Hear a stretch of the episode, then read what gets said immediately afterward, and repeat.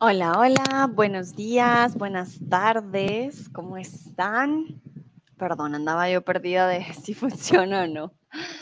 Bienvenidos y bienvenidas a este stream, mucho gusto para aquellos que no me conocen. Soy Sandra, soy tutora en Chatterbox, soy de Colombia, de la ciudad de Bogotá, de la capital.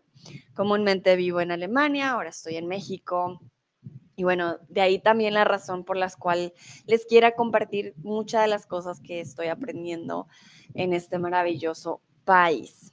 Hola Tomás, hola Nayera, Nia Speaks, Chris, Smokey, Rafafita, Caltrona, Manji, muy, muy bien. Bueno, espero que hayan tenido, que estén teniendo un buen lunes. Sé que es inicio de semana, puede ser complicado, pero espero todo vaya muy bien.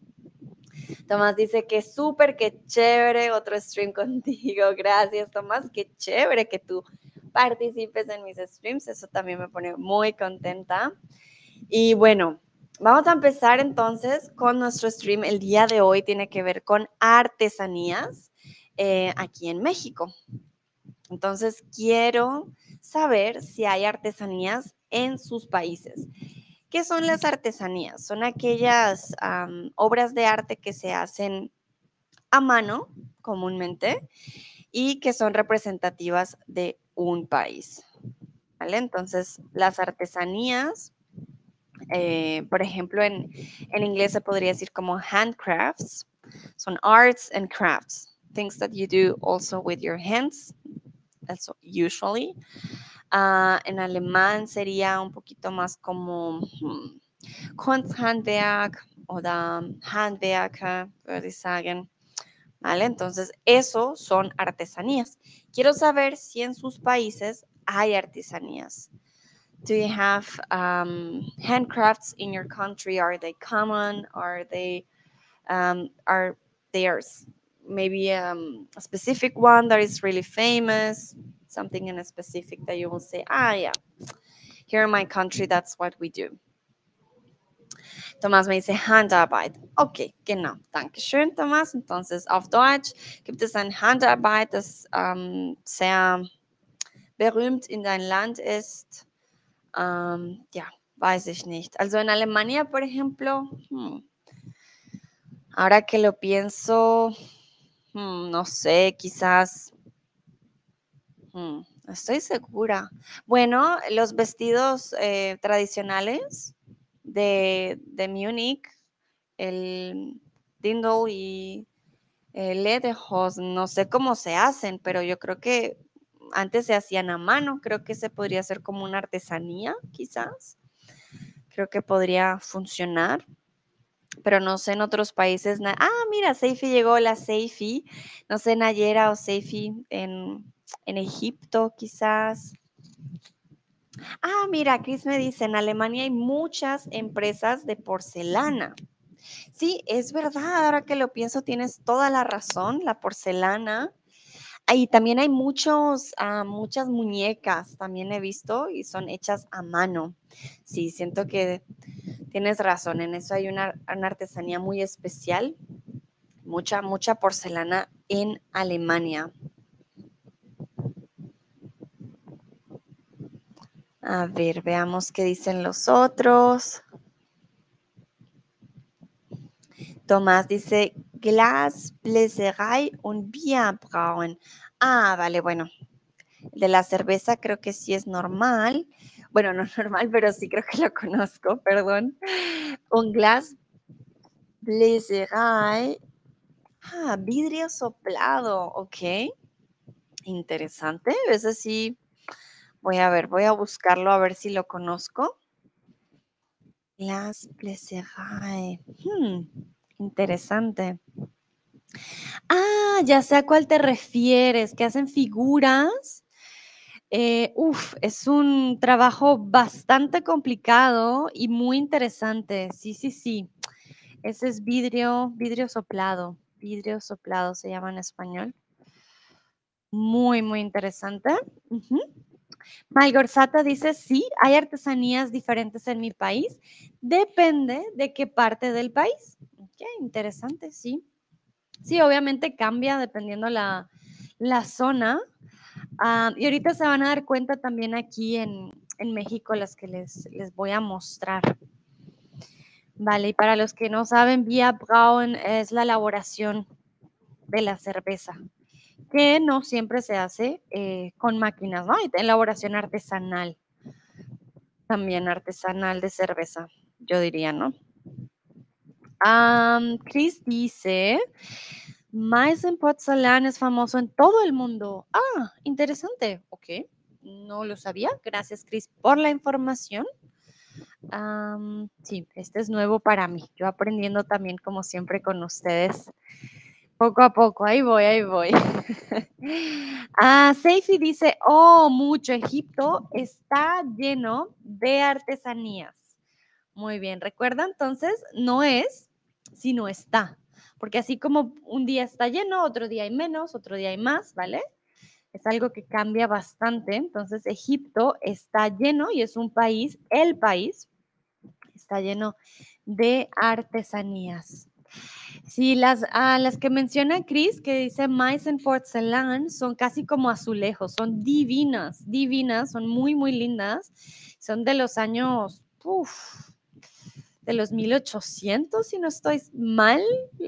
sí, es muy, muy, muy, muy, muy vieja. Ya estuve mirando y vi en las imágenes y dije, ah, sí, son más, más antiguas, o de los 1700. Bueno, son bastante, bastante conocidas.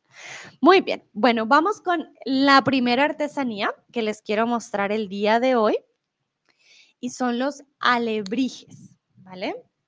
Esta artesanía es típica acá de, de México. Quiero saber si alguno de ustedes se ha visto Coco, la película Coco.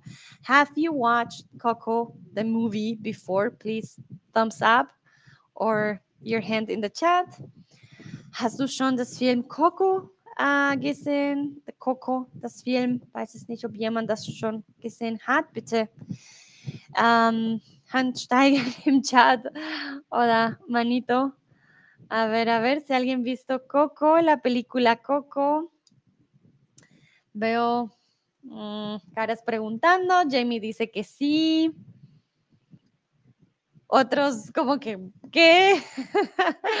ok, otros pensando. A ver, a ver. Seifi dice, sí, me gusta mucho, ¿vale? Bueno, ¿por qué les pregunto por la película? En la película aparecen los alebrijes, es algo muy mexicano y tienen mucha, mucha historia, ¿vale? Entonces, los alebrijes son figuras en papel maché, madera o barro, pintadas de colores. Son colores vivos, quiere decir son colores fuertes que representan un animal imaginario. Nayera me dice no. Para aquellos que no han visto Coco, se las recomiendo. If you haven't watched Coco, um, it's a big recommendation for me. It's a really good movie. You're to learn a lot of uh, Dia de Muertos here in Mexico.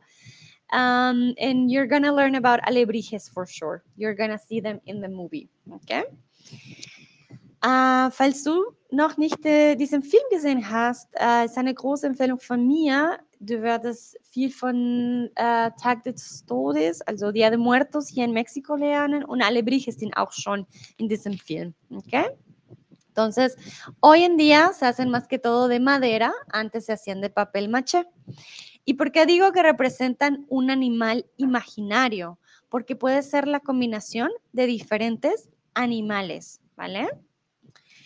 Cuenta la historia que nacieron a partir de un sueño que tuvo su creador, ¿vale? Entonces, hay dos personas aquí en México que se consideran como los responsables o los creadores de los alebrijes porque hay diferentes tipos de alebrijes. Hay otras historias que dicen que uno de ellos eh, tomaba mucho y pues cuando tomaba veía algunas cosas diferentes y por eso hacía los animales un poco más extraños, pero eso son pues otras historias. Y también se dice, y esta es más tradicional, se dice que antes cuando los niños nacían se dejaba ceniza en la puerta de la casa. Y la huella del animal que pasara sería su animal protector. Por eso, si pasaba un conejo y luego pasaba un perro, el alebrije sería de forma perro-conejo. Entonces tendría dos, dos animales en uno, por decirlo así. So um, there is a big story or tradition here that they say when a baby was born, they used to put ashes um, in front of the door. And then it depends on what animal will come and leave their um, footprint there. That will be the animal that will take care or will be, um, yeah, taking care of the baby.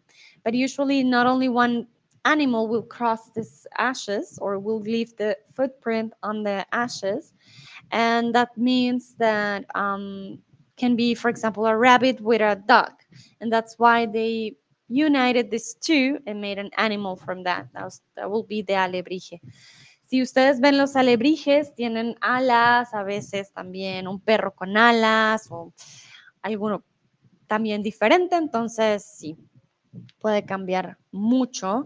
Seifi me pregunta que si estoy en México. Sí, Seifi. Yo soy de Colombia, vivo en Alemania, pero ahora estoy en México, estoy al sur de México y por eso les estoy compartiendo eh, pues mis experiencias, también lo que he aprendido aquí, que se me hace también muy, muy interesante. De hecho, hmm, yo tengo un alebrije, pero lo tengo guardado. Bueno, denme un minutito, ya se los voy a mostrar.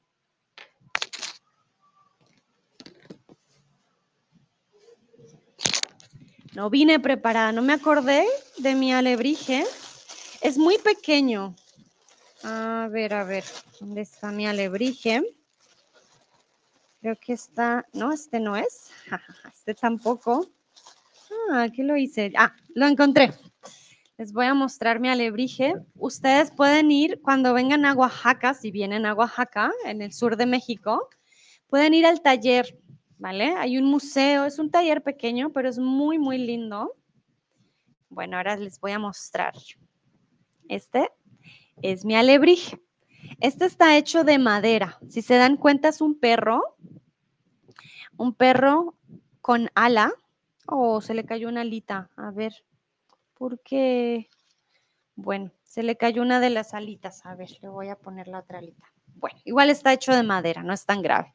Entonces tiene alitas y tiene colores muy, muy coloridos. Comúnmente tiene, si se dan cuenta, también figuras, tiene em, la, lengua afuera. Sí, es, esto es un alebrije. Y ustedes lo pueden comprar. También hay grandes, hay alebrijes más grandes, hay alebrijes así pequeñitos, hay de todos los tamaños. Hay diferentes animales, eh, hay de todo un poco, ¿vale? Entonces se supone que sí, es como un animal protector. Tomás dice súper interesante, sí, es algo muy, muy nuevo. Bueno, el creador de estos, digámoslo por decirlo así, animales fue Pedro Linares en 1906 en la Ciudad de México. momento, se me se me va mi, mi papel de la alebrije. Entonces, mm, sí, este fue el primer creador. Hay dos personas. Eh, yo no fui al taller de Pedro Linares. Bueno, él ya no vive, pero hay talleres que todavía conservan su historia. Yo les voy a mostrar el taller de Manuel Jiménez. Esta foto es la saqué yo. Yo fui al museo, fui al taller. Todavía su hijo hace muchos alebrijes, los pinta, él ha estado en muchos, ah, muchas competencias también, eh, porque trabaja la madera muy bien, perdón, y hace los alebrijes de forma muy rápida. Entonces, esto que ustedes ven está hecho a mano, o sea, también la forma, las patitas, las alas, eh, la cara, todo esto lo hace él con sus herramientas. Mm, y este Manuel Jiménez, pues era su, su padre, ¿vale? Tiene también muchas, ah, muchas historias y esta imagen que ven ustedes ganó el premio ah, en Oaxaca este año. Fue uno, pues es de los mejores alebrijes de las figuras. Es un venado, pero es muy, ustedes lo ven en personas muy, muy lindo. Tiene muchos colores, es impresionante y es, es grande. Ustedes lo ven en la foto quizás más pequeño, pero es, un venado muy, muy grande hecho de madera. Bueno, remember if you have any questions, please write them in the chat. Falls ihr Fragen habt, bitte im Chat schreiben, okay? Bueno, entonces, quiero preguntarles a ustedes, los alebrijes fueron creados por un viaje, un sueño o una historia. ¿Cómo se crearon estas pequeñas figuras, los alebrijes? Quiero que ustedes me cuenten de dónde nació. Yo se los dije al principio, les di algunos detalles. A ver. A ver ustedes qué me dicen. Para aquellos que acaban de llegar, esto es un alebrije. Bueno, este es mi alebrije. es un perrito y son figuras de animales con características que no deberían tener o bueno, que no son normales en ellas. No hay un perro con alas y que tienen muchos colores también. Bueno, algunos dicen un sueño, otros dicen un viaje. Bueno, recuerden que según la historia, según la historia, estos alebrijes em, pues vienen, fueron creados porque la persona tuvo un sueño. De hecho, si van a la, al Museo de Manuel Jiménez en Oaxaca, hay un libro que, cuenta sobre el sueño, de cómo la persona tuvo el sueño y pues sí, vio tantos animales. Bueno. Entonces, creados por un sueño. ¿Qué representan los alebrijes? Representan seres fantásticos, animales o seres del futuro. Aquí está muy fácil porque pueden ver mi alebrije. Pero recuerden que también según la historia, era el animal que pasaba cuando el bebé acababa de nacer. ¿Por qué? Alguien dejaba su huella entonces, no son realmente tan de la imaginación. Entonces, ¿ustedes qué dirían? Ok, muy bien, representan animales. Sí, tienen alas y tienen colores extraños, o bueno, no extraños, pero tienen colores llamativos, pero no representan seres fantásticos, no representan animales que no existan sino que de un animal que sí existe lo combinas con otro animal que también existe y le pones colores y les pones otras características, pero representan animales y sobre todo representan animales que son de protección, ¿vale? Sobre todo para los bebés, se supone que es el animal que, que va a cuidar al bebé. Vale, muy bien. Denme manita arriba si hasta ahora está todo claro, les gustaron los alebrijes, cuéntenme en el chat. Espero que vaya todo muy claro. Vamos con la siguiente. Las siguientes son las piñatas, ¿vale? Creo que la mayoría de ustedes conocen las piñatas, es algo muy, muy conocido para los cumpleaños, ¿no? Em, sobre todo aquí en México, son formas de cartón llenas de dulces para romperla con palos o a palo con los ojos vendados. Bueno, veo manitas arriba. Muy bien, perfecto. Entonces, las piñatas vienen de todas las formas, colores, ustedes no se imaginan. Hay piñatas, como les digo, de todas las formas, para todas las ocasiones. Aquí les traje un ejemplo más típico mexicano tienen, por ejemplo, un cactus, un chili y de la rosa. Para aquellos que no conocen, el del lado derecho es un dulce muy, muy famoso aquí en México, que es de la rosa, que es como un marzipan. Pero hay piñatas, yo he visto piñatas también de minions, he visto piñatas de carros gigantes, he visto piñatas de princesas, de animales, eh, sí, ustedes pueden pedir la piñata que ustedes deseen. Bueno, me gustaría saber si alguna vez has roto una piñata. No sé si no es tan común en otros países tener una piñata para los cumpleaños, por eso me da curiosidad si, si alguna vez ustedes han roto una piñata. Yo sí.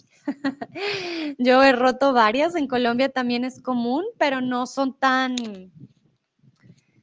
¿cómo decirlo? No son tan grandes, digamos, no hay tanta variedad, son más pequeñitas. Eh, y en México ustedes sí encuentran todas las piñatas que ustedes deseen. Y bueno, para los cumpleaños de mis amigos a veces había y una vez también para mi cumpleaños también usé una, una piñata, me acuerdo en Alemania con una amiga. Rompimos la piñata las dos, fue muy, muy chistoso porque no teníamos de dónde colgar. Entonces un amigo tuvo que sostener la piñata y bueno, fue peligroso porque hay que romperlo con un palo, pero no pasó, no pasó nada. Anu, Anutka dice seis, wow, muy bien, seis piñatas. Nayera dice no jamás. Ah, Seifi dice no tenemos, pero tenemos algunas cosas similares. Bueno, ya saben, si quieren celebrar un cumpleaños de manera diferente, creo que sería una buena idea la piñata. Una piñata no es una mala idea. Ah, mira, Schneatien dice sí, para mi cumpleaños en la selva de Guatemala. ¡Ah! cumpliste años en una selva, qué interesante. Y con una piñata, ¿de dónde? oh my God. ¿De dónde sacaron una piñata en la selva de Guatemala? Muchas preguntas. Ah, wow. Ok, muy, muy interesante.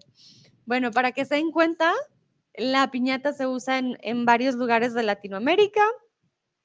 Muy, muy interesante. Bueno, voy a darles un minutito más por si alguien más quiere contarme. Chris me dice, no, nunca, ni siquiera la conocía. Oh, wow, Chris, qué interesante. Bueno, en Alemania se puede conseguir. ¿En dónde? No estoy segura. Creo que en Amazon. La puedes pedir en Amazon. Y es muy divertido porque lo cuelgas y lo llenas de dulce. Lo puedes llenar también de otras cosas, ¿sabes? Por eso la piñata no solo es para cumpleaños, para despedidas de solteros, para fiestas como tal, eh, porque lo puedes rellenar de lo que tú desees y ya después es partirlo, ya cae todo y todos van por, por los dulces o lo que, lo que hay adentro. Bueno, les doy otros segunditos por si llega otra, otra respuesta. Bueno, creo que no hay más. Ah, no, sí, sí, sí. Tomás dice, sí, he roto una piñata. Muy bien, Tomás, perfecto. Algunos sí, otros no. Para aquellos que no lo han hecho, se los recomiendo. Es, es muy divertido. Bueno, continuamos con la cerámica de barro negro. Esto es en San Bartolo, Oaxaca. Recuerden, Oaxaca es un estado aquí al sur de México. De hecho, también tengo para mostrarles. Ah, no sé por qué no lo, no lo pensé antes de sacarlo, perdón. Ah, este no es. He comprado varias cositas, obviamente. Ah, aquí está. Bueno, ya se darán cuenta que a mí me gustan los perros. Eh, este tipo de barro negro tiene una, una técnica especial, ¿vale? Y bueno, esto empezó porque los artesanos comenzaron a quemar el barro para hacerlo más fuerte, ¿vale? Lo quemaron a fuego lento en hornos bajo tierra con troncos, ¿vale? Es una técnica, no es un horno de la cocina, no es un horno que abres y cierras, no, es un horno el cual tienes ah, eh, bajo la tierra. Es súper grande, muy, muy grande, porque ellos hacen no solamente figuras pequeñas, sino hacen también figuras muy grandes. Entonces, tienen que hacer un hueco bajo la tierra, ponen leña, crean el fuego y tienen un espacio, un horno muy especial y el fuego es gigante, puedes ver la, la humarada. Um, bueno, if you have questions about this, I know I'm just uh, talking and talking about it, but if you have any questions, please tell me in the chat, okay? But, falls ihr Fragen habt, bitte mir in, im Chat schreiben. Veo Pepito llegó. Hola Pepito, hola Jackie, Nico, Lana Fan, muy bien. Bueno, yo les quería mostrar, este es el mío. Es un perrito. También un perrito y este está hecho en barro negro. ¿Qué quiere decir? Este perrito antes estaba en barro normal. Eh, viene el, el, barro, viene de color, pues ya saben, como color arcilla, ¿no? Como un color café. Y em, luego lo ponen en el horno y ya, queda así, pero tiene un proceso también muy largo. Tienen que pulirlo porque es muy liso, si se dan cuenta. Y si les quiere dejar textura, de pronto lo pueden ver, tiene textura aquí. Eh, también tienen que hacerle los, la carita, por ejemplo, la carita del perro, ahí la pueden ver. Entonces tienen que hacer la figura, todo, y luego sí lo pueden poner en el horno. Cris me pregunta barro arcilla. Sí, exactamente.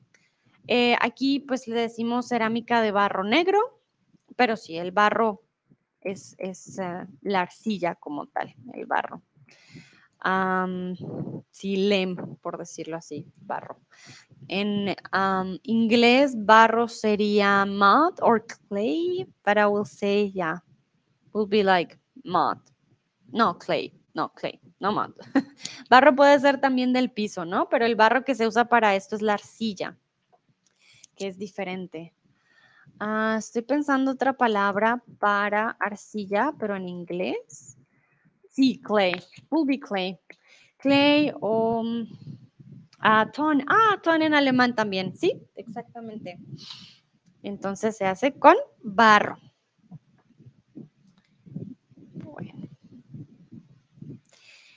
Ahora que ya saben cómo se hacen estas figuras, quiero que ustedes me digan, el barro negro, este, tiene este color, ¿por qué?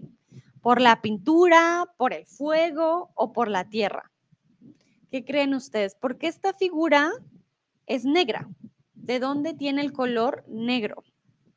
¿Por la pintura? ¿Lo pintan? ¿Por el fuego o por la tierra?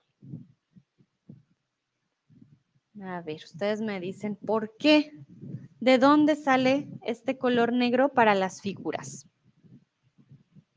So remember I just told you they make a big oven. It's not like the ones we have in the kitchen. It's under earth and they have a big fire.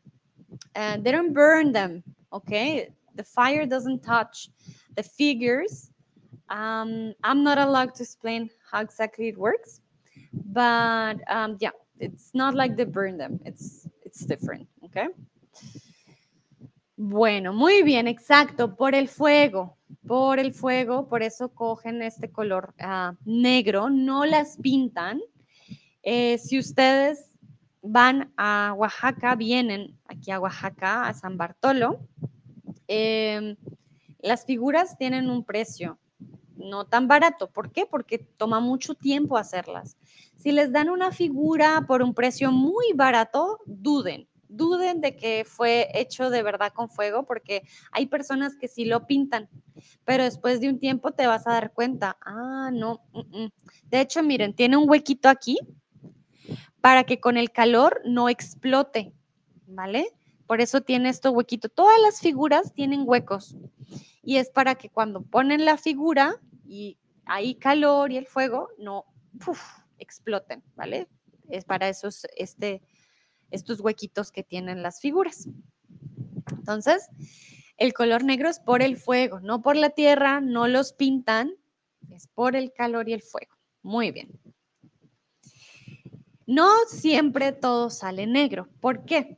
Me explicaban que a veces el horno es tan grande y hay tantas figuras que hay figuras que no, em, no sé, no quedan bien puestas y sale un poquito de, oxígeno, no, no se tapa muy bien. Y algunas figuras eh, tienen un color entre negro y, y café, como hay figuras que se dejan en arcilla con su color normal, como ven en la imagen. Eh, sí, se deja el color normal. Y bueno, no todas las figuras son así de pequeñas. Como se dan cuenta en la imagen, también hay figuras muy, muy grandes.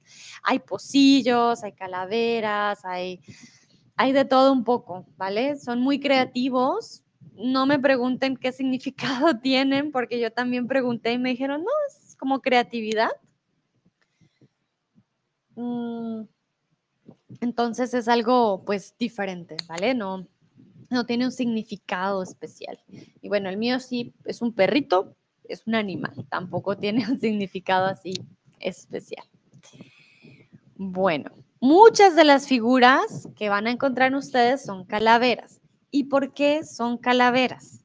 Recuerden que aquí eh, en, el, en México se celebra ahorita en noviembre, bueno, en, dos, en un mes y algo, em, se celebra el Día de los Muertos. Entonces siempre hay una cultura muy, muy especial para, para la Santa Muerte y por tanto, pues sí, es normal encontrar muchas, muchas calaveras, ¿vale?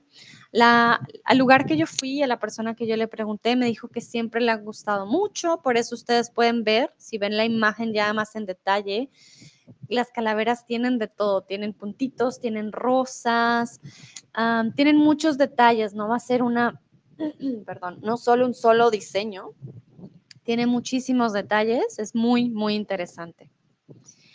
Bueno, tengo una pregunta para ustedes y quiero saber si hay arte de barro negro en tu país. Quiero que ustedes me cuenten si es algo nuevo para ustedes, si lo han visto antes, si es solamente barro normal, barro sin color negro. Ustedes me dirán, por ejemplo, en Colombia, hmm, en Colombia creo que no usamos el barro negro ahora que lo pienso, estoy pensando, mm, de pronto, de pronto hay lugares, pero no, no creo que con esta técnica, esta técnica yo no la conocía. Ah, definitivamente sí, no, para mí es, es más nueva. No, no conocía esta del, barro negro. sí, no, para mí era nueva este, este tipo de arte. Colombia creo que usamos más eh, el arcilla sin, sin darle un color. Tomás me dice, por ejemplo, creo que en Alemania no. Ok. Sí, yo tampoco creo. Creo que es algo muy único. So I would like to know if, if in your country is this um, type of uh, art known. So remember, this is black not because of painting, but because of fire. And um, yeah, uh, in Colombia, I didn't know about this either. So I'm curious if there is another country that also has this type of art. Shne dice, no lo sé. Ok, muy bien. No sé si en Egipto. Porque en Colombia sí manejamos mucho la arcilla, pero la dejamos del color que tiene.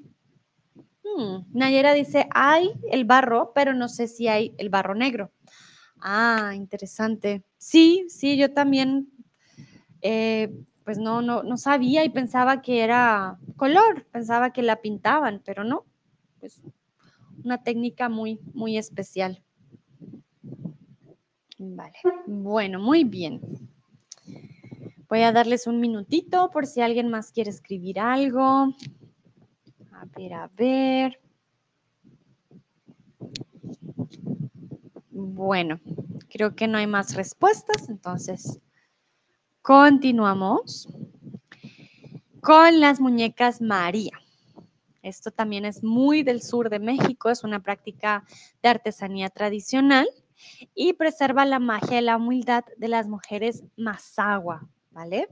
Recuerden que aquí en México hay muchas, eh, todavía muchas comunidades indígenas y hay muchas tradiciones indígenas, ¿vale? México es uno de los países con más población eh, indígena de toda Latinoamérica, si no estoy mal, ah, y que todavía se conservan muchas tradiciones y la lengua también. Y una de ellas la van a encontrar aquí, es la muñeca María. Quiero entonces preguntarles, ¿las muñecas María representan a la mujer de la ciudad, a la mujer indígena o a la mujer del campo? ¿Qué creen ustedes? Ah, Seifi me pregunta, ¿qué es una población indígena? Vale, Seifi, indigenous population. We're talking about the people that were here before the Spaniards came to colonize. So in Mexico, um, like here, yeah, sorry, Mexico, here in Mexico, in most of Latin America, we still have a lot of uh, indigenous population, but uh, Mexico is one of the most populated one with this type of population that is indigenous. Uh, they still have uh, their languages. Uh, like you can see, uh, most of the traditions still here in Mexico, and also the food. And one of this is the Marias. La muñeca María is also one of the traditions as well, and they represent that type of women. So, indígena is indigenous, ¿vale? Bueno, muy bien. Veo que la mayoría presta atención. Sí, las muñecas Marías representan a la mujer indígena, ¿vale? No representa a la mujer de la ciudad. Bueno, entonces voy a escribir aquí la traducción de población indígena. Uh, indigenous population will be, or indigenous communities can also be, okay? Población indígena. En alemán eso sería indigene, ya, die indigenen, ok? Muy, muy parecido. Um, serían die indigene Bevölkerung, la población indígena. ¿Vale? Bueno, muy bien. Entonces, recuerden, las muñecas María, si ustedes ven este tipo de muñeca, no es cualquier muñeca. La muñeca representa a la mujer indígena.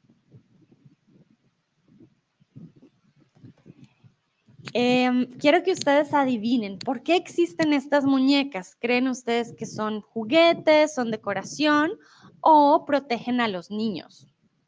¿Por qué creen ustedes que hay estas muñecas Marías? Recuerden que hay muchas tradiciones. I'm sorry if I'm touching my hair too much. It's just the air coming from an, from my ventilator. Uh, but if I turn it off, it's too hot for me. Next time I will put my hair somewhere. Or I just, yeah, tie my hair, but I don't know, it's too much. Ok, muy bien. Entonces, ¿por qué existen las muñecas María? ¿Por qué creen ustedes? ¿Es un juguete? ¿Son decoración? Bueno, veo que algunos. Ajá, Seifi dice, creo que porque se llama María va a proteger, ok, muy bien. Y ya varios dijeron proteger a los niños, muy bien.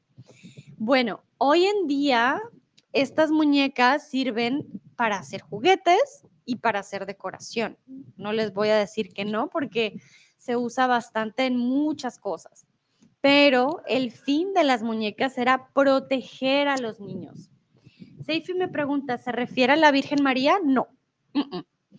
Uh, doesn't have anything to do with the Virgin, nothing at all. Remember that the indigenous uh, communities they didn't have any Catholicism or any religion uh, similar to the ones that the Spaniard brought. So um, doesn't have to do anything with that. They represent an indigenous community, and they're called like that, but yeah, doesn't have any relationship with it. Okay.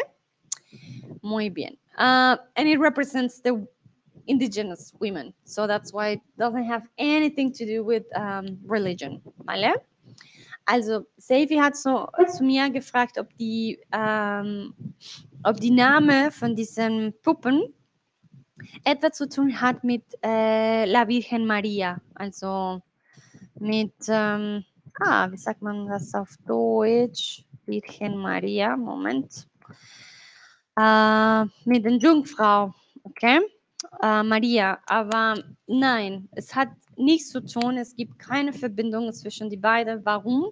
Weil die indigenen Kommunitäten, die indigene Bevölkerung, sie hatten keine äh, katholische Religion vor die, die Jungfrau. Ah, danke schön, Thomas. Äh, sie hatten, also, ja, sie hatten keine Religion vor die, die, die Kolonisation. Also, sie hatten keine katholische Religion. Also, die Jungfrau Maria war nirgendwo in der Kultur. Und deswegen diese Puppen, sie repräsentieren die indigene Frauen. Aber es hat nichts mit den Jungfrau zu tun. ¿Ok? Bueno, muy buena pregunta, Seifi. Gracias.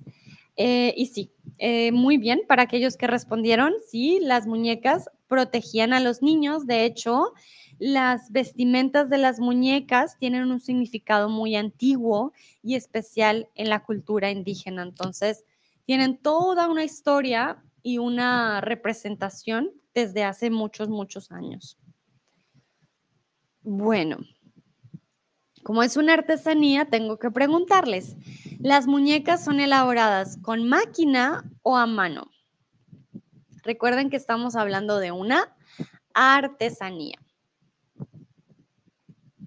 A ver.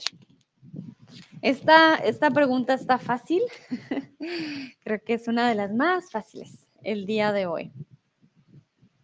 Ok, muy bien. Veo que la mayoría responde correctamente. Exactamente, estas muñecas son elaboradas a mano, no son elaboradas con máquina.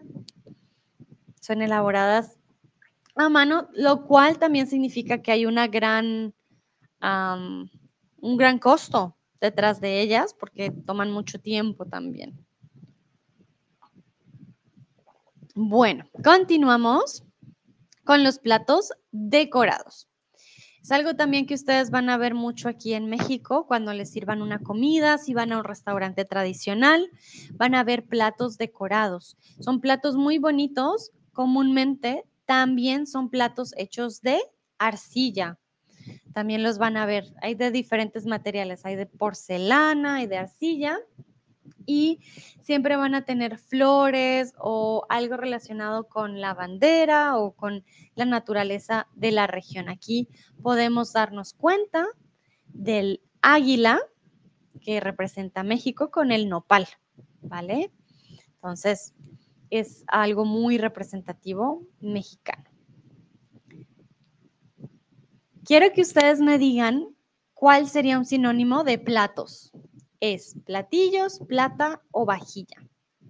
¿Cuál creen ustedes que es un sinónimo? Si ustedes tienen eh, en su cocina no solamente los platos, pero también em, platos grandes, platos pequeños y tienen también sus ah, tazas y todo, todo lo que tiene que ver con, con la cocina.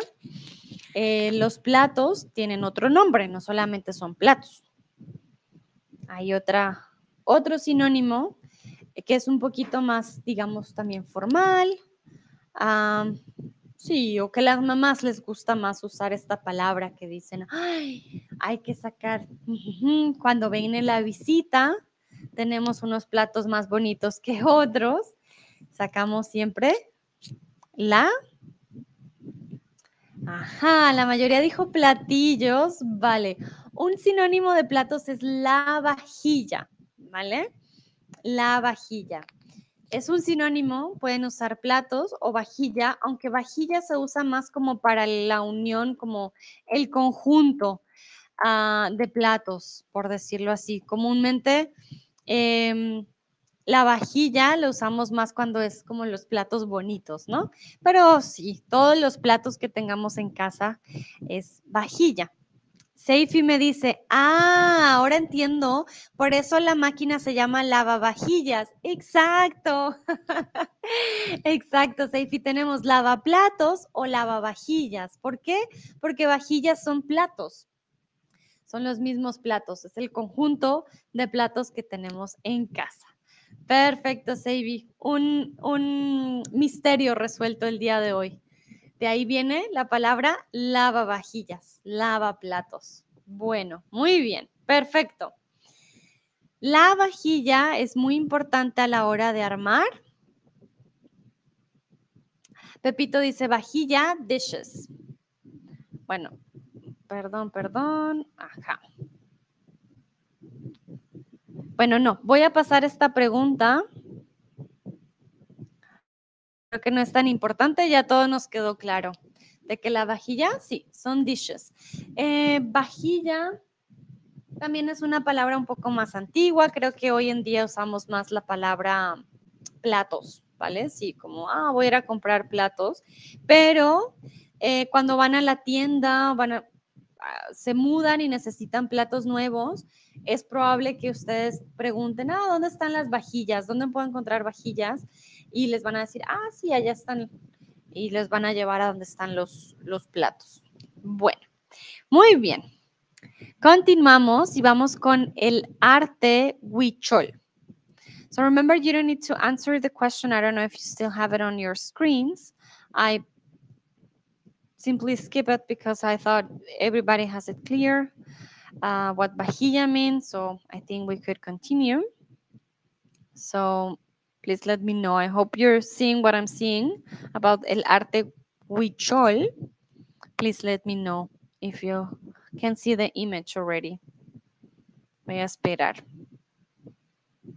A ver, a ver, denme el manito arriba si ya pueden ver la imagen del arte huichol.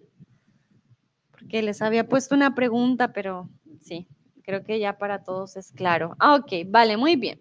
Tienen manitos arriba. Gracias. Entonces, el arte huichol es una artesanía que nació de esta etnia. Recuerden, estoy hablando de comunidades indígenas. Nació como una ofrenda a los dioses, aunque también como una manera de comunicar a su comunidad e incluso el resto de los hombres los mensajes de la divinidad. Remember, if you have questions, just let me know in the chat.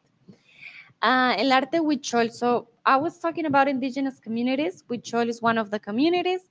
And this type of art, it's um, it was made for the gods. Okay.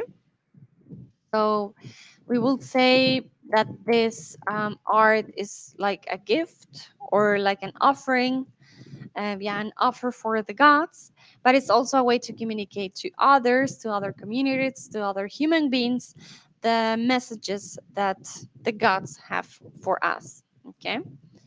Also, um, ich würde sagen, auf Deutsch, also die Arte Huichol. Huichol ist eine indigene äh, Bevölkerung und sie haben diesen ähm, verschiedene Handwerke gemacht für die Gotten, das sie haben.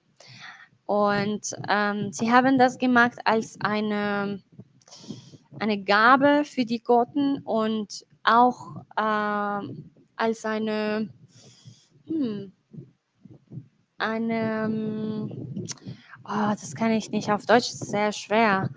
Ähm, lass mich ein bisschen suchen, Medio de Kommunikation. Hm, ich würde sagen, wie eine, ja, eine Kommunikationsmittel zwischen die Goten und wir als Menschen. Und alle die Nachrichten sozusagen, dass die Goten für uns haben, alle diese ähm, Mensajes, ach, was ist nicht, wie sagt man das? Also ist nicht Nachrichten, aber ich glaube doch. Äh, Mensajes, ja, vielleicht Beiträge von den Gotten zu uns. Und ja, deswegen haben sie die gemacht. ¿Vale? Bueno, el arte huichol en México consiste en decorar diferentes objetos con uh, cuentas pequeñitas llamadas chaquiras. Los huicholes tienen diferentes formas de trabajar la chaquira. La chaquira son bolitas pequeñitas, ¿vale? Esas son las chaquiras.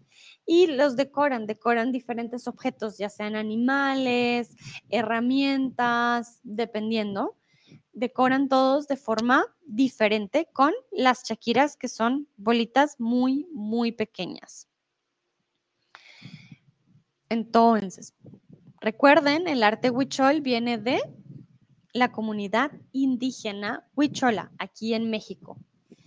Y ellos querían comunicarse con los dioses, también querían ofrendar a los dioses algún tipo de arte y por eso se creó este arte. Y ellos decoran con eh, bolitas muy pequeñas que son las chaquiras. Tomás dice, ah, ok, vale, perfecto. Mm, bueno, voy a pasar porque creo que está, sí. Bueno, quiero preguntarles, vamos con la siguiente artesanía y esta artesanía quizás la conocen si vieron mi stream con la entrevista con Dulce. quiero saber que, pues, si ustedes eh, saben qué es un huipil, ¿vale? Este es otro tipo de artesanía. Tiene que ver con eh, una ropa tradicional también indígena zapoteca de aquí del istmo, donde yo estoy. Y el huipil tiene un significado eh, particular y también ahorita se los voy a mostrar, pero quiero que ustedes me digan qué creen ustedes que sea un huipil. So what do you think it is? Uh, what do you think a huipil is? It's also from an, uh, an, indigenous community here in the south. It's called Zapotecos, Zapotecas, and um, yeah. If you saw my stream from last week with Dulce, then you will know. Jijibe dice una ropa, Shnea tiene un poncho muy colorido. Bueno, bueno, tiene que ver con ropa. Jijibe tiene razón, uh, pero no es un poncho. Bueno, Cris, Cris sabe, exacto, una blusa. Sí, sí, sí, no es un poncho, el poncho es poncho, ¿vale? El poncho no tiene otro nombre. Ah, Nayera dice el vestido tradicional de México. Seifi dice una ropa, vale. No es el vestido tradicional de México, no es de todo el país, es, ve, es algo tradicional de una, de una comunidad aquí en México, eh, de una comunidad indígena, o sea, que es de una comunidad, de, una región, no es de todo México, ¿vale? No es algo que, que vayas a ver en todas las ciudades, porque cada comunidad, bueno, cambia, va cambiando también sus, su forma de decorar la, la ropa, ¿vale? Pero sí, sí tiene que ver con ropa y Chris tiene toda la razón, es una blusa. Y aquí se las voy a mostrar. Entonces, el huipil es la blusa que ustedes ven. La palabra huipil proviene del náhuatl, de hecho, huipile, que significa blusa o vestido adornado. Comúnmente solamente la blusa, ¿vale? Solo la blusa. El uso de este es considerado toda una tradición entre las mujeres indígenas y su origen data de la época prehispánica, pero se usó, se mantiene hasta el día de hoy. Hoy se puede todavía ver eh, mujeres usando el huipil. So this is from a in, um, indigenous community. It's not that you're gonna see it in whole Mexico, and it's most common or it's a tradition here where I am. It's called uh, el istmo. It's only the blouse. It has different techniques. Some of them are made with machine, and some of them uh, are made with also by hand. Okay, and even though it comes from the pre-Hispanic era, uh, it's still used until today. So yeah, it's still a tradition in the communities. ¿Vale? Also, auf Deutsch, es ist nur die Oberteil, okay? Es ist nur die, die Bluse, es ist nicht den Rock. Und äh, normalerweise ist es nicht für den ganzen Mexiko, es ist nur von ein Teil von Mexiko, hier im Süden, wo ich bin. Das heißt El Istmo. Und sie benutzen diesen Blues. Manchmal ähm, die, ähm, wie sagt man das? Also die Designs, die Entwürfe, die sie in, in der Bluse haben, ähm, dann manchmal machen sie das äh, mit dem Hand oder manchmal mit Maschinen. Es hängt davon ab. Und ähm, ja, also es hat verschiedene äh, Farben, Blumen und äh, obwohl kommt, also obwohl es kommt von viel lange her, man kann die heutzutage überall sehen. Also es ist nicht, das ist in der Vergangenheit, nein, ähm, es ist normal hier in der Communität immer die Frauen damit zu sehen. Ah, Chris, danke schön. Zeichen. Ja, ich weiß nicht warum. Manchmal denke ich in andere Worte. Das war eine einfach. Das war einfach. Zeichen. Tomás me pregunta que si tengo un huipil. No, tengo una camisa. Creo que algunos la han visto que es amarilla, que tiene algunos diseños acá. Ah, pero no, no tengo un huipil. Quizás me compre uno la próxima. Ah, pero sí, no, no lo tengo. Seifi me pregunta, ¿esa blusa tiene algo que ver con la civilización maya? No lo sé, pero me suena. No, no, Seifi, ah, es diferente. Por eso les digo, cada comunidad tiene su propia su propia tradición y no, no tiene que ver con los mayas. Los mayas tienen otro tipo de diseños también. Ah, Muster. Dankeschön, Thomas. Ja, das war so einfach. Ich kenne die Worte. Das ist nicht. Mein Deutsch heute ist irgendwo uh, weg. Um, so sí, Seifi, no tiene que ver con la civilización maya. Eh, eh, tienen obviamente muchas figuras parecidas porque muchas de esas civilizaciones mayas entraron en contacto con las civilizaciones de aquí, pero eh, no es maya, no, tiene que ver con la cultura de aquí, de Oaxaca, la cultura zapoteca. Seifi me pregunta, wow, ¿en serio ¿hay, ¿hay, gente que se viste así y se visten todos los días o en algunas ocasiones? Vale, Seifi, la gente se viste así todos los días, ¿vale? Em, sobre todo las mujeres eh, que venden, digamos, en el mercado, eh, o mujeres, digamos, que viven más, eh, yo diría, en lugares más pequeños, la usan más, obviamente, todos los días, pero también depende de su color y de su significado. Hay unas que son más, em, más decoradas, que son para las fiestas, por ejemplo. Entonces se usan también dependiendo del color y su diseño.